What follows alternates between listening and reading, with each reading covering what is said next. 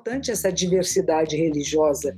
O que nós não podemos admitir é qualquer tipo que vá usar para fazer mal, para fazer guerras, para autoritarismo, para abusos de qualquer maneira.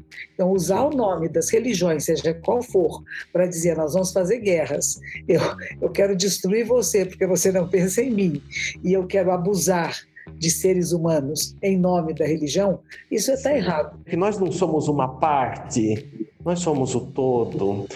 Eu acho isso fantástico. Isso nós precisamos muito refletir e aprofundar. Sono bravi questi cappuccini. Sono bravi Te convido a um cappuccino. Cappuccino ou cappuccino? Eu acho que é cappuccino. Eu acho que é cappuccino. É uma bebida. Café com leite. É canela. Te convido a um cappuccino.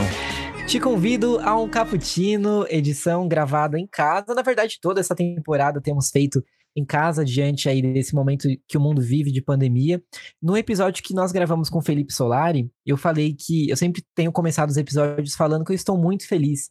E aí, em um certo ponto ali, eu me julguei, me, fiz esse auto-julgamento. Falei, como é possível estar feliz nesse momento de pandemia, onde temos enterrado tantas pessoas? E aí chegamos à conclusão, nessa conversa com Felipe Solari, de que são esses pequenos episódios de felicidade que fazem a gente manter é, mantermos-nos bem, né? Mantermos-nos vivos diante desse momento de pandemia tão triste que a gente vive.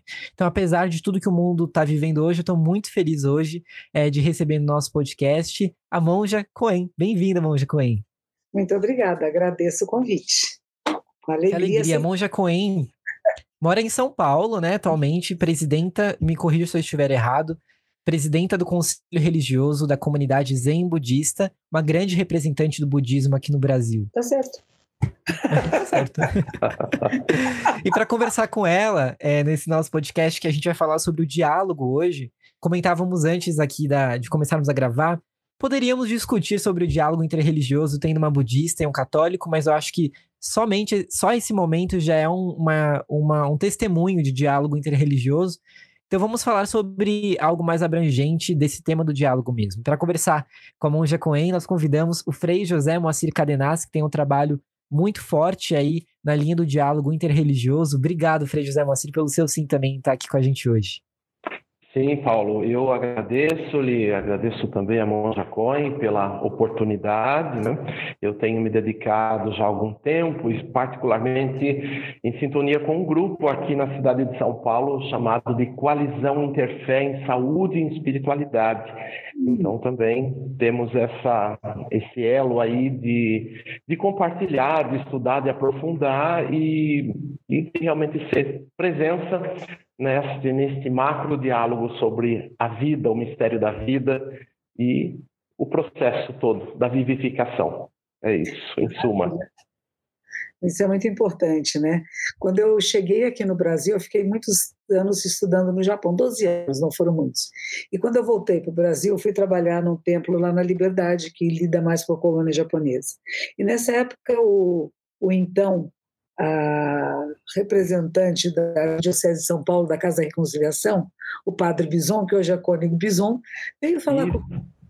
E eu fiquei sabendo que o nosso primeiro uh, superior geral da ordem aqui para a América do Sul fazia parte do encontro interreligioso. E o padre Bison, na época, hoje é o cônigo, né, me pediu se eu não participaria. E aí eu, come, eu participei durante bastante, vários eventos muito interessantes e muito bons. Teve uma época, inclusive, que a Catedral de São Paulo estava em obras e a gente se reunia na Igreja da Consolação. Então, durante muitos anos, eu e outros grupos de todas as tradições espirituais que ele conseguiu reunir. E, é muito importante o diálogo interreligioso do conhecimento. O que eu percebi naquela ocasião e que até comentei com o grupo, é que eu ia e os líderes iam. Mas os membros das nossas comunidades não participavam. Sim, isso é uma constante até nos dias de hoje, nos, nos vários grupos da casa, porque a casa tem é, essa dimensão religiosa, então, com, com alguns grupos específicos, mas também tem o grupo de diálogo ecumênico, o diálogo entre cristãos. E todos esses, inclusive entre cristãos, nós nos organizamos, temos as reuniões, fazemos momentos celebrativos, mas geralmente a grande parte do, do, das pessoas que pertencem a essas tradições ou, ou instituições geralmente nem sempre vão, né? Em, em termos maior de participação. Então fica um trabalho às vezes muito mais assim entre lideranças, né? É. e às vezes o desafio de atingir né, de uma forma mais ampla.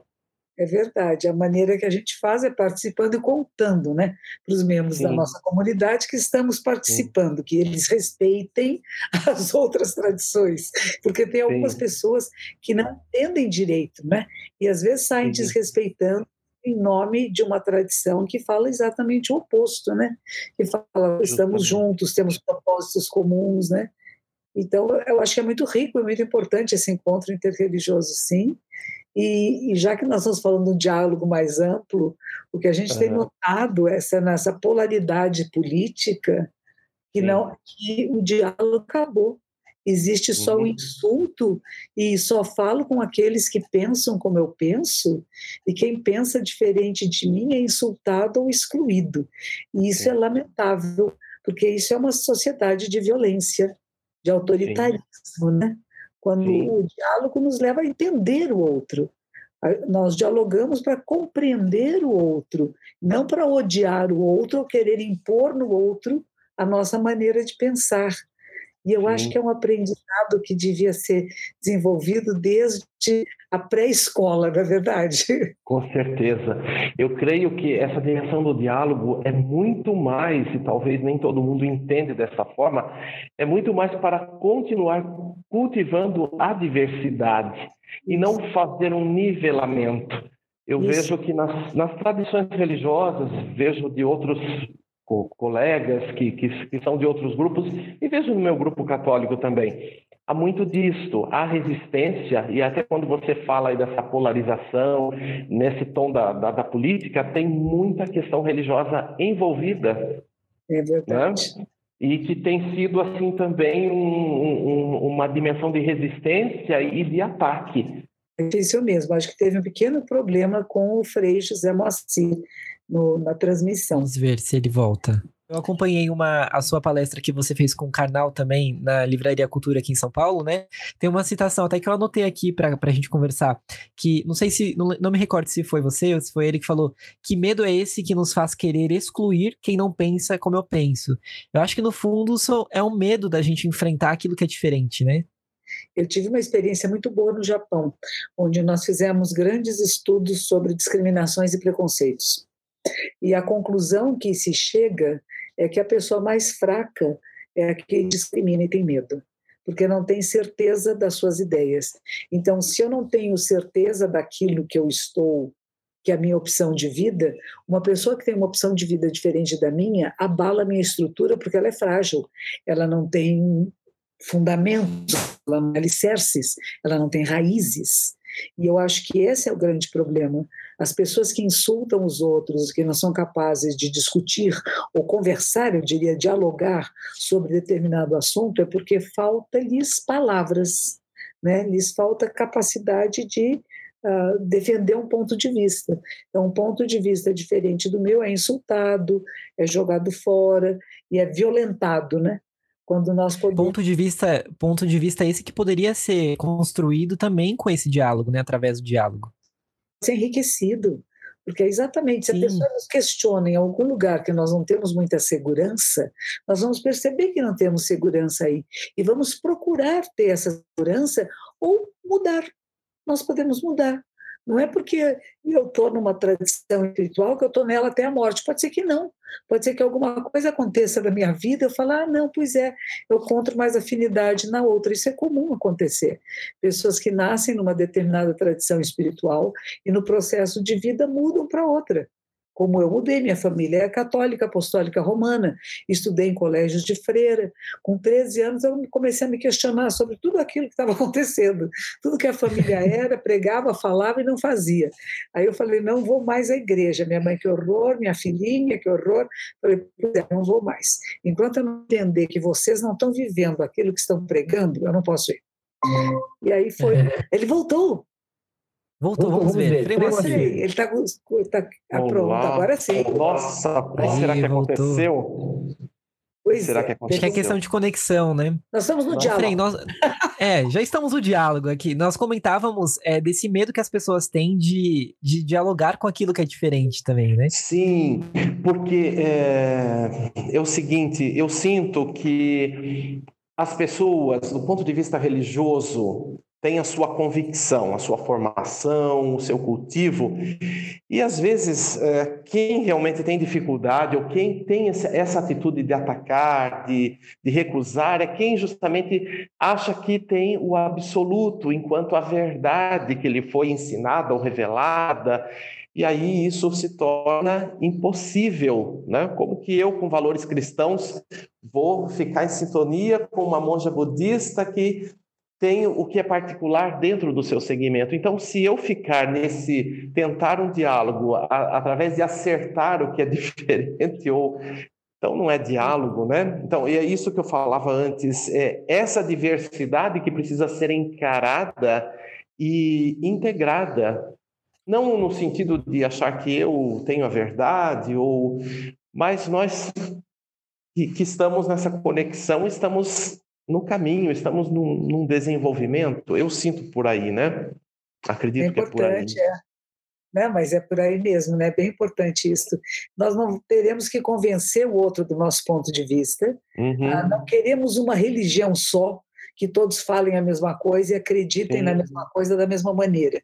Como Sim. temos etnias diferentes, pontos de vista diferentes da realidade, é importante essa diversidade religiosa. O que nós não podemos admitir é qualquer tipo que vá usar para fazer mal, para fazer guerras, para autoritarismo, para abusos de qualquer maneira. Então, usar o nome das religiões, seja qual for, para dizer nós vamos fazer guerras, eu, eu quero destruir você porque você não pensa em mim, e eu quero abusar de seres humanos em nome da religião, isso está errado. Isso são porque eu acho que as grandes, as grandes religiões da, da, humanidade, nenhuma delas prega atualmente. Se no passado tivemos envolvidos em coisas até bem graves, no Sim. momento não, não existe mais. Foi um, foi um passo muito grande, muito bonito, que tanto a Igreja Católica deu, como também outras tradições, de que não temos que guerrear pelos nossos valores, né? Que, na uhum. verdade, a guerra não era pelos valores religiosos, era pelo dinheiro, pela posse das terras, uhum. comércio, né? Então, quando nós podemos de ver isto com clareza, o diálogo interreligioso entra com uma proposta de vamos unir nossas mãos para o bem da humanidade. Sim. Para propostas comuns. Sim. A superior ela esteve no primeiro encontro de Assis, quando já muitos anos atrás ela foi com João Paulo II. Isso, isso. Depois ela criou um vínculo muito bom com monjas beneditinas. E as Olha. Beneditinas vieram até o nosso mosteiro e passaram um mês conosco.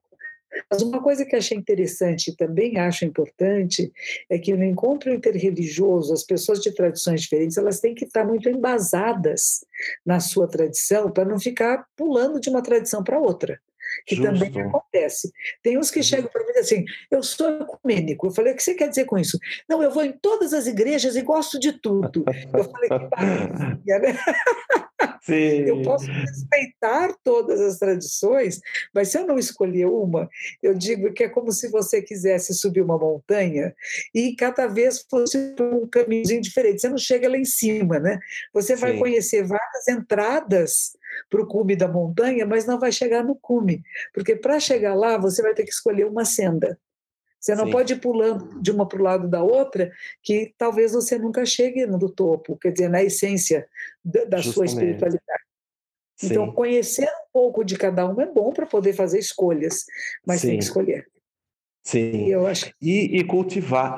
Você me faz lembrar a mãe Estela de Oxóssi, aquela Ialorixá baiana, Sim. que ela, ela não era a favor do sincretismo religioso. Ela dizia, nesse sentido, que o importante sim é o diálogo, essa diversidade, mas cada um precisa cultivar e ter um, um nível de fidelidade ou a fidelidade dentro da sua tradição. Porque todas as tradições são importantes e não. todas têm um contributo, né?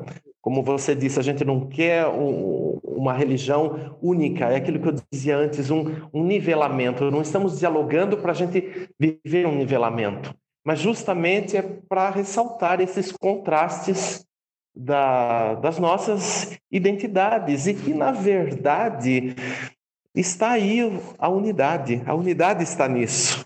Né? É isso. Mas muitas vezes é difícil de compreender, há muita resistência e às vezes também muita gente assim vive uma, uma dimensão religiosa que é muito mais caricata do que na uhum. verdade uma vivência de essência. Hum? Então, é, o desafio da, do, do, ser religioso, do, do, do, ter uma conduta, um segmento, é viver a essência e, e, trabalhar isso ao longo da vida, né? ao longo deste plano, porque ninguém possui o, conhecimento total da verdade. Nós estamos nesse caminho, né? E temos que estar abertos, porque esse caminho também é cheio de surpresas, né?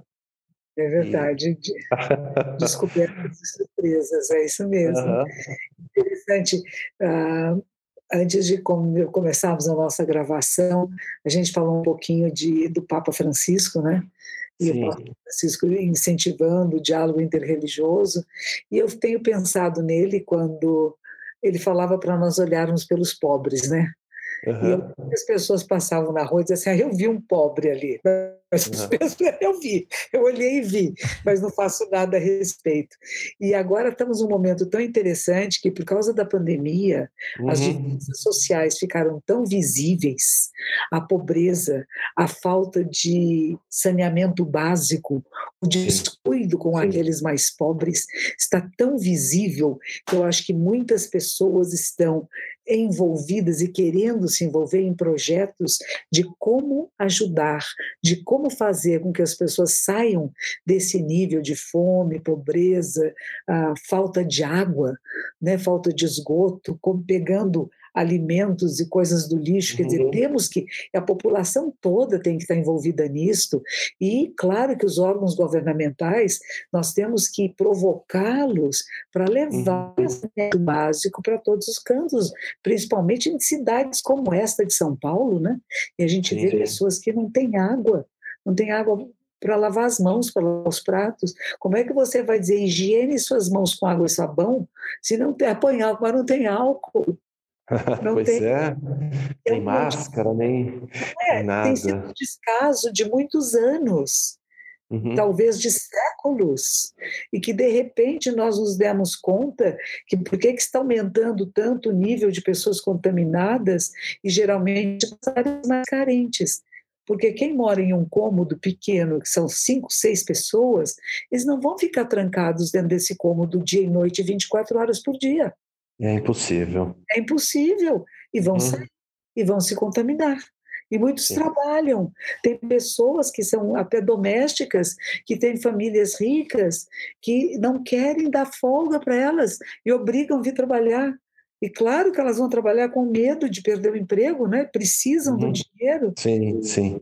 E pessoas que podiam pagar e dizer, fique em casa, eu garanto você, quando você acabar, você volta, né? Teve uhum. até o caso do menino que eu não sei onde é que foi que aconteceu, o menino pegou no elevador, a patroa pôs o menino no elevador, o menino subiu, pulou de uma janela, que coisa medonha, e a mãe estava passeando com a cachorrinho a patroa. Quer dizer, a gente Sim. vê tanta coisa errada de pensar que, claro, o medo de perder o emprego, de não atender, não ter o seu a, sua necessidade básica atendida, a sua alimentação, e vai perder um filho dessa forma. Tem coisas tão dramáticas acontecendo que estão comovendo a população. E é só através dessa comoção que eu acho que vai sair algum movimento depois da pandemia, durante e depois da pandemia, de maior envolvimento de cuidar dos pobres. Uhum. Não pode deixar. Sim, a importância de, de, de a gente manter um diálogo também com essas pessoas que é, não tem essa visão sensível, né? Essa, essa sensibilidade, especialmente com o outro. É, aqui em São é. Paulo, especialmente, agora os shoppings, né, estão reabrindo. A gente espera que não tenhamos uma nova onda de contaminação, porque ainda estamos na primeira, né? E já estamos reabrindo tudo é, no meio dessa onda de contaminação.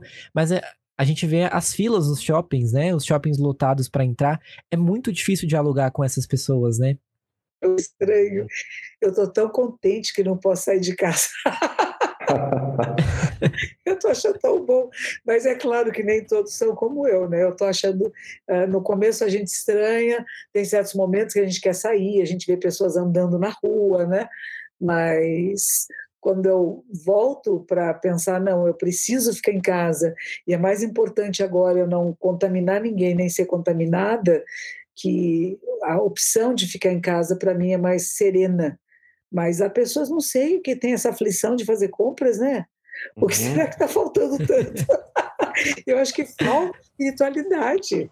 Aí, Justo. É. Essa questão da espiritualidade, da interioridade, todas essas manifestações ou, ou estas, esses movimentos né, angustiantes de ter que sair, de não, não conseguir se conter, justamente reflete o quanto que a humanidade e estamos aqui pensando na humanidade agora diante da pandemia, mas assim ainda está despreparada, por incrível que pareça, é, a viver essa, essa vida interior, né? Algo que que tange a todos nós, mas essa falta de, de, de centralidade, de, de, trabalhar tudo, né? desde a sua respiração, vocês budistas que são tão os que divulgam a questão da respiração, mas é, essa coisa de estar centrado. Né? Então, quando eu não me tolero, quando eu não consigo cultivar-me, quando eu não consigo ficar nessa nesse momento confinado, é porque na verdade o meu interior está numa explosão grande. Então a necessidade de sair, porque isto é constante, né? As pessoas vivem saindo de si muito, muito, muito, né? A gente tem um nível de, de, de sociedade, uma estrutura sociopolítica econômica que muitas vezes está vivendo isto, né, no, o consumo, etc., né? É o que está e gerando. É o que uhum. gera desde a educação, desde a educação básica. Por isso Sim. eu acho muito importante que na educação básica, mesmo que ela não seja religiosa, que ensinar as pessoas o autoconhecimento. Sim. Ensinar os pequenininhos o que, que você está sentindo, que emoção é esta, que nome, que nome você dá a isto. Não é nem bonito nem feio, mas o que você faz com isto. Né? Perce, é um diálogo consigo mesmo, né? É, o diálogo e entre seus pares. Crianças pequenas brigam, às vezes, na pré-escola. Mas cabe aí aos educadores dizer por que, que você está bravo com seu amiguinho? O que aconteceu? Que sentimento é este? Como é que a gente trabalha? Você sabe que você está com ciúmes porque eu dei mais atenção, eu, professora, né, por exemplo, dei mais atenção para o seu amiguinho, mas é porque ele precisa de mais atenção. Vamos lá, vamos, vem você junto comigo, vamos ajudá-lo, sabe? Começar esse trabalho de solidariedade nas coisas simples, de tarefas na escola. Uma escola uhum. que não tem quem é melhor aluno ou pior aluno, mas quem ajuda quem. Teve um episódio uhum. interessante no Japão, tinha uma quermesse. E tinha umas crianças estavam lá correndo, tinha dois meninos que eles sempre ganhavam a corrida. E de repente eles estavam correndo e um deles tropeçou. E o amiguinho parou para ajudar e um terceiro que vinha atrás ganhou a corrida. E quando terminou, a mãe de um outro menino veio falar com o pai desse menininho que ajudou o outro. Que pena que o seu filho parou. Ele teria ganhado a prova. E o pai disse assim: não, hoje ele ganhou a prova. Olha. Hoje, para mim, ele ganhou, porque ele foi capaz de parar e ajudar o seu coleguinha. Isso, para mim, é ganhar a prova. Se ele tivesse ganhado que o amiguinho tropeçou e chegar na frente, para mim, ele teria perdido. Então, hum. isso é educação. Só que hoje em dia não estão educando assim. Eles Sim. estão educando a passar por cima. Que feio, não é? Perdura a concorrência, a competitividade, né? Quem é melhor, quem é superior e quem é o inferior na história, quem então, nós vivemos muito esse desnivelamento, né? Não conseguimos encarar a, a dimensão humana nas suas etapas Né? Não só na, na questão de crono... discriminação, é. sim, né? E esse, e esse mundo que nós vivemos é isto. Salve-se é. quem puder e mostre quem é o melhor. É Mas existe melhor ou pior? Eu não creio que existe. Nós estamos vivendo fases, momentos distintos, né? Progressivos ou não, mas estamos, estamos vivendo, né? Ah, esse, episódio que houve nos Estados Unidos do policial branco colocar o, o joelho hum, no pescoço sim. do senhor negro, do George Floyd, e ele morrer, também é uma coisa bem uh, simbólica do que está acontecendo, sim. no momento que toda manifestações ocorreram em todos os países em todas as grandes cidades. Fazia tempo que a gente não via pessoas na rua dizendo para acabar com o racismo, pela democracia, sem justiça não há paz. Então, as palavras de ordem que estavam nesses movimentos, muito importantes, porque o racismo. Bom, já é. Desculpa, pode concluir. Não, o racismo existe aqui no Brasil, é muito forte. Uh, qualquer pessoa negra sabe que tem uma dificuldade muito grande, que é discriminada em qualquer lugar, em qualquer circunstância.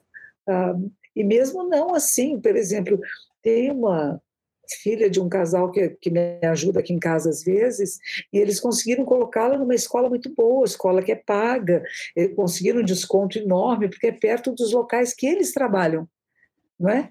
Então eles conseguiram numa escola boa. Um dia uma menina perdeu um lápis, e quem ela acusou? A menininha pobre. Ela é branca, loirinha, mas ela é pobre. Então a pobre. Algo já estruturado, já, né? E ela não roubou. Ela chorou, uhum. se desesperou, e no fim, dois dias depois, a menininha encontrou o lápis na casa dela. O lápis que ela Olha. tinha dito que a menina pobre tinha roubado. Então a gente sabe que isso é muito forte. É muito. É, nas suas palestras, vocês falam, você fala muito sobre dar limites ao preconceito, né? Acho que a gente tem que dialogar é, com quem pensa diferente, mas dar, dar também limites ao preconceito. E quais seriam esses limites? Existe é, diálogo com pensamentos que são extremistas?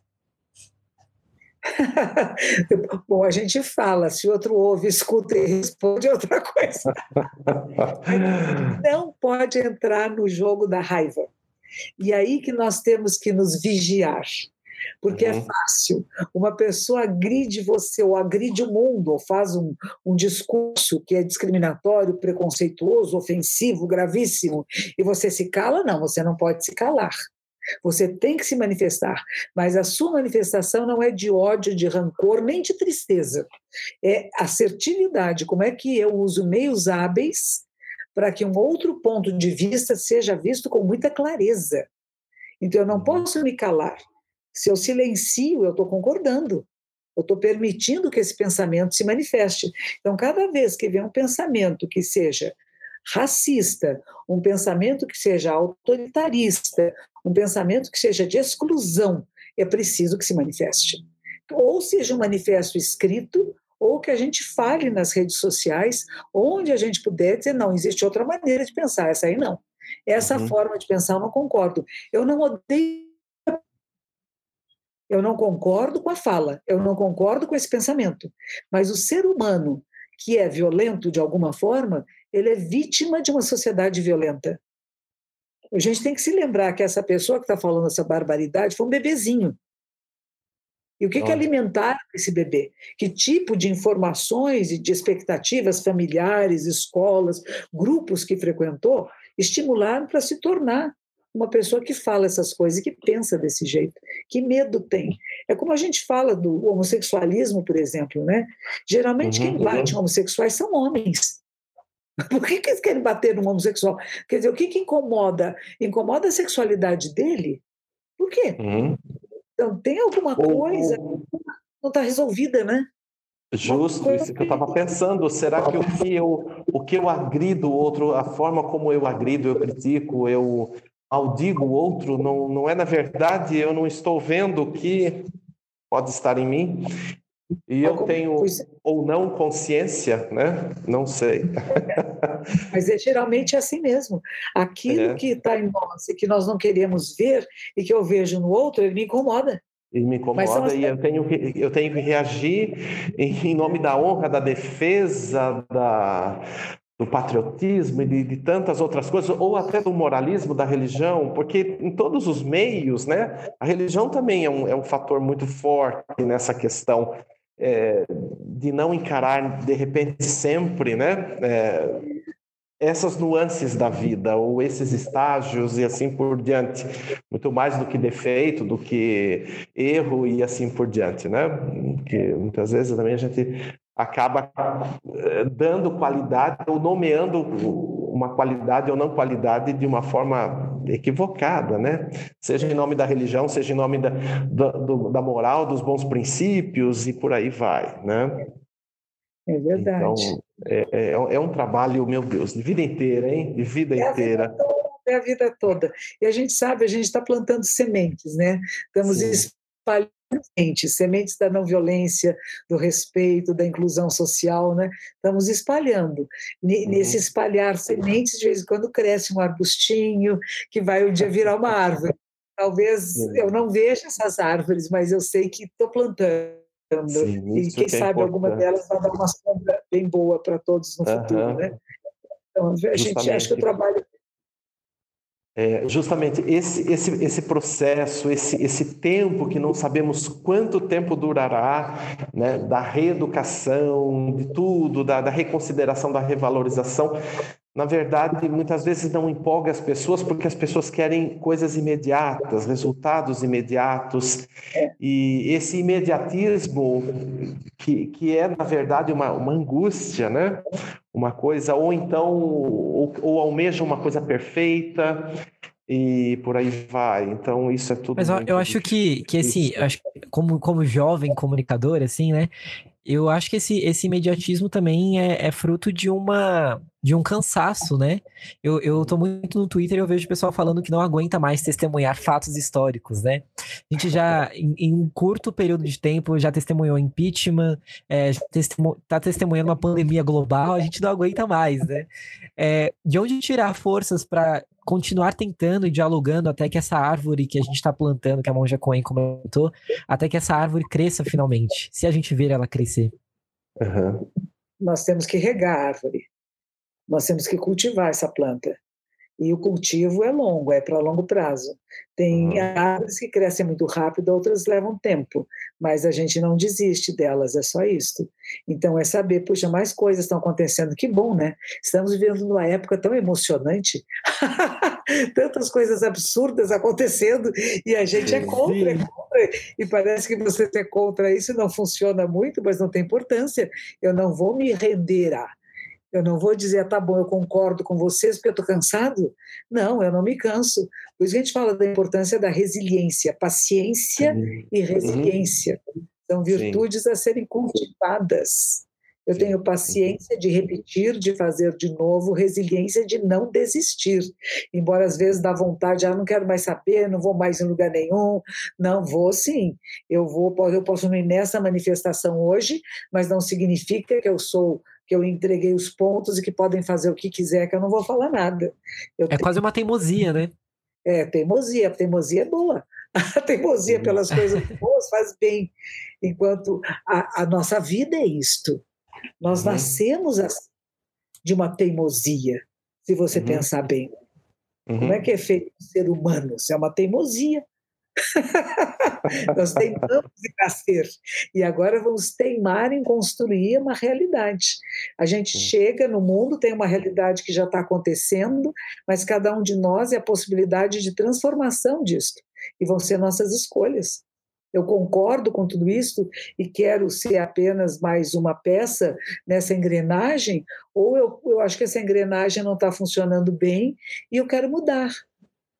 Eu quero mudar essa, esse, essa maneira de ser no mundo.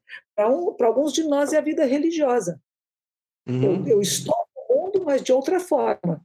Sim. Eu não estou uhum. participando da competição, do salário, da posição social, da posição política. Eu me manifesto, porque nós temos que nos manifestar politicamente e claro. economicamente, mas Sim. não é a coisa principal na minha vida, né? Uhum. Então, são opções que as pessoas podem ter. Os que vão para a Uhum. filosofia, que vão para ciências, para história. Então, você pode se dedicar a alguma coisa que a sua vida em si mesma, e a maneira como você vive, começa a transformar a sua volta. Se você se torna um professor numa escola, quer seja de nível, quer que seja, você está entrando em contato com toda uma juventude que vem sedenta de, de apoio. Não é nem de aprendizado, é de apoio. E Uhum. você pode provocá-los a querer estudar, provocá-los a pensar, e não a virar mais um robozinho na história, né? Justo. E aí tem a função da educação, que é Uhum. muito importante, né? Não é Uhum. só se adaptar à sociedade, não. É pensar, refletir, fazer escolhas, questionar. E não só Eu acho adaptar. que aí, que aí tem um bom espírito de transgressão. Não Isso. é? Isso é muito importante é, no sentido de ir além de um senso comum, é, de realmente não ficar eh, focado, não digo focado, mas assim, é, refém de um padrão, de um, enfim, de, de alguma coisa que possa ser é, imposta até, né? Mas é, é, é- é essa abertura para o mais além, para desdobrar-se, para não fixar-se, para não deter-se, né? mas avançar. É, eu creio que é isso. Eu não sei se existe aí um inconsciente coletivo, não posso afirmar isso, mas um, um- um inconsciente coletivo de que tudo tem que ficar aqui, nesse tempo, nesta, nesta era, é, e a gente é puro movimento, né? Nós somos moções, então é, de repente a- as coisas como estão programadas ou como querem que elas permaneçam são contrárias à lei da própria vida da existência, né? A existência está nos movimentando e a gente percebe que as pessoas têm uma tendência muito grande à fixação, ao apego, e aí entra a questão do ego e por aí vai. Quantas coisas, não? E se É acomoda. muita coisa para resolver, gente. Se acomoda, é a pandemia vem e diz para você, não dá para acomodar. Porque tudo Sim. que você pensava que ia acontecer não vai acontecer. Tudo que você programou para fazer no segundo nesse ano não está dando para fazer. Coisas Então, que você evitava, você foi forçado a fazer por causa da É pandemia, né? mesmo. Eu estou aprendendo com essas plataformas virtuais, é uma loucura isso, né? Nossa, às vezes me chama e diz, a senhora tem que pôr no seu computador o programa tal. Aí eu falei, eu não consigo. Eu não vou pôr, então eu não vou falar com vocês porque eu não sei pôr o programa. Que talvez se não fosse, talvez se não fosse a pandemia, é, ficaria sempre adiando, né? Ah, eu preciso aprender a mexer no computador. Não, amanhã eu faço, amanhã eu faço. E agora É, preciso trocar de emprego, né? Acontece. As coisas Aham. acontecem, né? temos que tomar decisões e a sociedade está mudando, como falou o Frei, né? Está tudo em transformação e movimento incessante. E se nós não mudamos juntos, nós vamos ficar fora. E como é que a Uhum. gente muda junto? Então a gente tem que ver quais são as- os direcionamentos que a sociedade está indo, porque a pessoa fala, ah, estou sem emprego. Eu falei, tem novos empregos surgindo. Por exemplo, coisas bem simples, entregadores. Hoje tem uma gama de entregadores, tem gente que entrega coisas a pé, de bicicleta, de motocicleta ou de carro, de caminhão, cada um num, num veículo que tiver. Mas é Uhum. possível ter empregos. Tem restaurantes aqui perto do templo que tem pessoas que vêm entregar a pé. Você pedir uma comida, vem a pezinho, lá, coisinha na mão assim. É bonitinho isso, saber que é possível trabalhar, mesmo que você não tenha nenhuma bicicleta. Então, falar não tem. Depois, em paco- pacotes. A indústria de pacotes, de embalagens, está crescendo muito. Porque se está todo mundo comprando online, ah, precisa embalar de alguma forma. Então, sacos de papel, coisa está vendendo muito, tá, tem uma multidão crescendo. E talvez isso fique por algum tempo, ou por muito tempo, ou para sempre, que a gente vai fazer compras virtuais, porque as Uhum. pessoas querem agora economizar tempo, não é isso? Então, não Uhum. quero nem a loja, não quero nem ao shopping, o shopping está na minha tela. Eu abro, faço as escolhas, e teve um, um economista, um tempo atrás, eu fui numa palestra, ele fez a palestra antes de mim, e ele dizia que daqui a 20 anos, nos Estados Unidos, os shoppings vão ser lugares só de encontro Olha, teatro, cinema, mas não de lojas. Que as lojas talvez tenham só os produtos para você ver, mas não para comprar. uhum. E as compras serão todas em online, virtuais. E vão chegar em pacotes bonitos na sua casa. E para isso vão ter pessoas na loja que vão ter que pegar na loja, não, nos armazéns, que vão uhum. dobrar roupa bonitinha, pôr com um brinde para você, para você querer comprar daquele lugar. Então, a sociedade está mudando. Não vai ter mais cartão de crédito. Já tem nos celulares uma coisinha lá, não tem uma coisinha assim? que eu não sei como é que chama. Aplicativo. Você, você celular, você já sabe tudo que é, você vai pagar, não vai pagar tudo. Está mudando. Se a gente não entrar na tecnologia, se não entrar nas novas necessidades de mercado, vai ficar para fora. E vai dizer: não tem emprego para mim. Não tem porque você não procurou os novos empregos, as novas possibilidades de trabalho. E a inteligência artificial veio para ficar. Agora, nós temos que saber usá-la. Hum, porque a coisa esse é outro desafio, hein? Que o Harari fala do perigo é de um, de um, vamos dizer, de um ditador, vamos dizer assim, né? começar a usar os computadores, etc., para ter informações sobre você, né? Mas uhum. é umas uhum. informações de controle. Não é só para reconhecer quem você é, mas querer controlá-lo, controlá-la. E isto ele acha que é apavorante. Eu não tenho o menor problema com isso. Eu não sei se eu estou falando bobagem, porque eu acho. o que eu sou, o que eu penso e as minhas tendências, eu não me importo, porque pode até me ajudar a me conhecer melhor. Se o computador, através dos algoritmos, vai reconhecer na minha pupila, nos meus olhos, na minha íris, o que eu gosto e o que eu não gosto, até facilita para mim perceber o que realmente eu gosto e não gosto, que às vezes nós nos enganamos, né? Já então, são tantos fatos históricos que a gente está vivendo para a gente pensar, né? Já que o computador pode ajudar a gente a pensar em outras coisas, né? Então. Direcionar a nossa, nossa energia, a nossa atenção para outras coisas, né? É, foi é. E agora eu acho Nossa. que o que falta, o que o que está faltando para nós nessa pandemia é realmente todos se unirem num pensamento comum.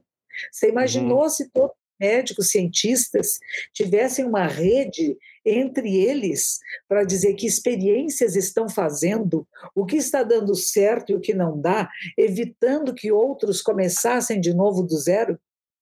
Mas aí uhum. tem um sistema econômico da farmacologia e dos países que querem ter a primazia de dizer no meu país descobri primeiro.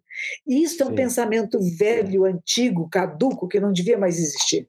É, Nossa, essa hegemonia, hein? É, essa hegemonia nós, sempre. Não interessa é. onde Pensamento é que, que mata mesmo, literalmente, né? Não interessa em que laboratório está fazendo, interessa que essa vacina saia para o bem da humanidade. Uhum. E que seja gratuita. Uhum. Oh. Exatamente. É? Eu preciso encerrar por, por, pela questão do tempo encerrar. aqui. É, tem, é, são muitos assuntos, né, Monja Assim como muitas coisas que a gente tem para resolver nas nossas vidas, são muitos assuntos, né? Espero que a gente possa te receber de novo aqui e continuar, né, o papo. Meia hora é pouco, né, para conversar. Agradeço uhum. muito, muito, muito. E depois, então, você entreviste o Frei sobre o trabalho dele interreligioso e, e, e ecumênico que faz claro, claro. O que, que é um capuchinho? Capuchinho é, um, é uma reforma do século XVI da ordem franciscana. Né? São Francisco viveu entre os séculos XII e XIII, um tiquinho de cada um, e ele foi assim o que idealizou o movimento franciscano, né? o que deu assim um ponto de partida num contexto de, de época, de igreja, de mundo, de sociedade, e ele tinha essa pegada, esse, esse, sentimento da fraternidade universal. O carisma franciscano é a fraternidade universal. E claro que ele viveu isso dentro do parâmetro da Igreja Católica, mas ele também, com o seu estilo de vida, ele extrapolou. Transita né? praticamente né? em todas as religiões, né? É, em todas as religiões, por isso que ele acaba se tornou assim um e ícone. Porque usava um capuzinho?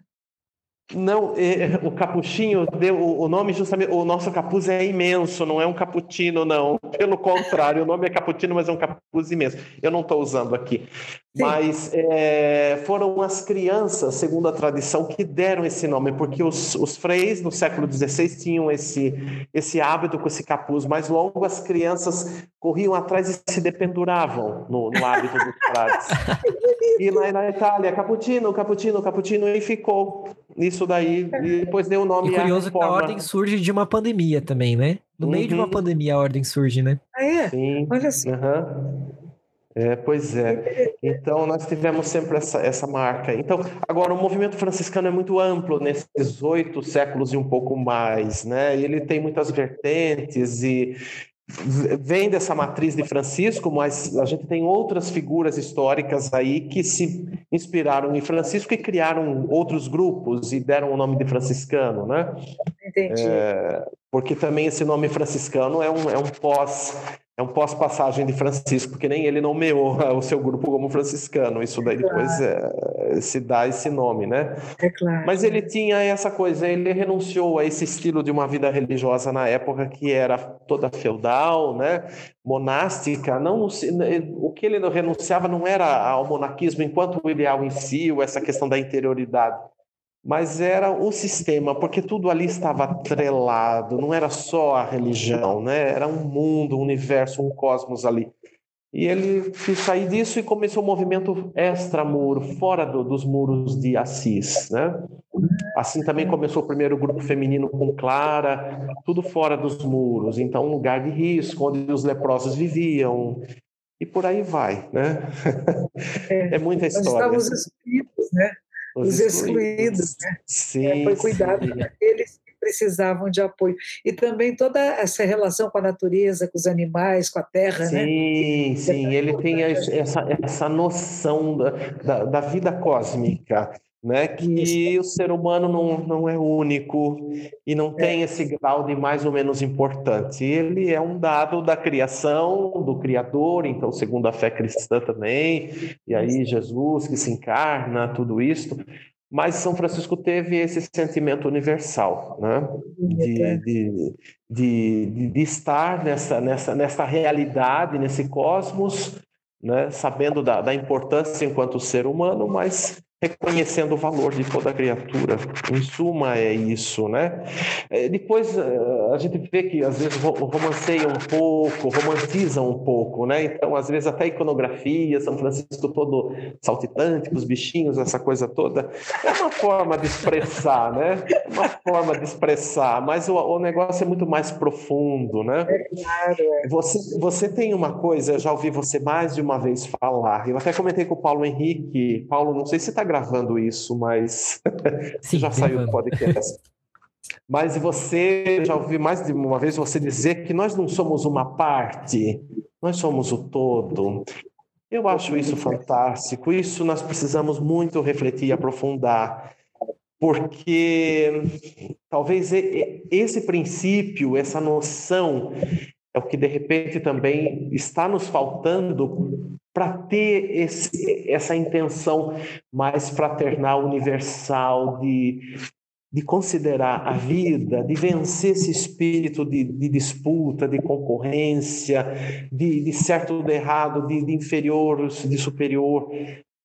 Se a gente pensa que nós somos esse todo, que nós estamos é fantástico isso. Isso eu não acho que é uma suposição, eu creio nisso. Não, mas e você, você fala muito bem isso. Eu vejo você expressando. Eu assisti semana passada você e a Carolina Ferraz e você ah. disse lá de novo, uh, vi lá no momento que foi divulgado, você disse de novo, tocou nisso. Eu acho isso fantástico. Não, nós é precisamos é. aprofundar quando, isso. Quando todos nós percebemos que somos o todo manifesto e que uhum. o todo se manifesta em inúmeras formas, essa Sim. é a grande irmandade, né? Somos Isso. todos filhos e filhas da terra e somos alimentados de energia solar. E se percebemos uhum. isso, que a matéria que nos faz, que nos compõe, é a mesma matéria que faz estrelas e cometas, nós vamos uhum. perceber uhum. que somos muito antigos, somos reciclagem do universo, né? E essa reciclagem vai formando em momentos, causas e condições formam vidas diferentes, mas estamos unidos nisto. E se nós nos uhum. cuidarmos, isso aqui é o céu, é o paraíso. Ele não é depois da morte, ele pode ser aqui. E nós estamos fazendo uhum. aqui um inferninho. Por quê? Por que, que uhum. deixamos que o ego, essa, essa ilusão de uma identidade separada, nos separe realmente, quando podemos cuidar com amorosidade, né? Justamente. Eu acho importante a gente ter esse despertar da humanidade que eu chamo, né? Despertar Nós da- complicamos as coisas, né? Hã? Somos muito complicados. Nós complicamos, né, as relações, as coisas, né? Sendo que a gente poderia ser mais unidos, né? Ficarmos mais juntos, assim. É, Uhum. conforme a educação é dada e o poder, e as pessoas querem ter poder, que querem ter liderança, que querem ter riqueza, e que acabam impondo a toda a humanidade uma forma de controle. E o medo é um bom controle. Se tiverem medo, eu posso controlá-los. Imagine pessoas que não têm medo, pessoas que têm confiança em si, que podem ter discernimento correto e fazer escolhas diferentes daquelas que alguns alguns que têm numa liderança internacional gostariam que fizessem. É Uhum. para eles é perigoso. Então, se eu Sim. posso conduzir as massas do jeito que eu quiser, eu tenho poder e vou fazer como eu quero, inclusive guerras. Mas de Uhum. repente chega alguém e diz: não, nós não queremos guerras. Nós podemos plantar mais, nós podemos compartilhar. Até o cachorro diz que está na hora de acabar. Tá concordando. Juntos por aí. Agradeço muito, muito, muito. Bom, já, a gente, só uma pergunta. A gente, a gente sempre encerra o nosso podcast. é, nós encerramos o nosso podcast perguntando para os nossos convidados quem que eles convidariam para um cappuccino falando sobre esse assunto. Só para encerrar, quem que você convidaria para um cappuccino para falar sobre o diálogo? Vale pessoas que estão aqui entre nós ou pessoas que já faleceram, que já, já se foram? Você quer que pessoas que já faleceram? É, estamos no campo das ideias, aqui tudo é possível, né? Quem que você convidaria para um cappuccino? Quem que você tomaria um cappuccino para conversar sobre esse assunto? Ah, nossa, tantas possibilidades, né? Ah, como eu falei para vocês, eu comecei o encontro interreligioso com o Cônego Bison, que eu acho que é uma pessoa que tem muitos anos de, de, de encontro interreligioso e que pode ah, falar de vários aspectos, né? Que é da Arquidiocese de São Paulo. Ah, eu tenho uma grande amiga que é uma monja beneditina que fica em Rio Branco, ela é a Madre Cecília do Acre, por exemplo. Eu tenho... que mais que poderia falar da interreligiosidade?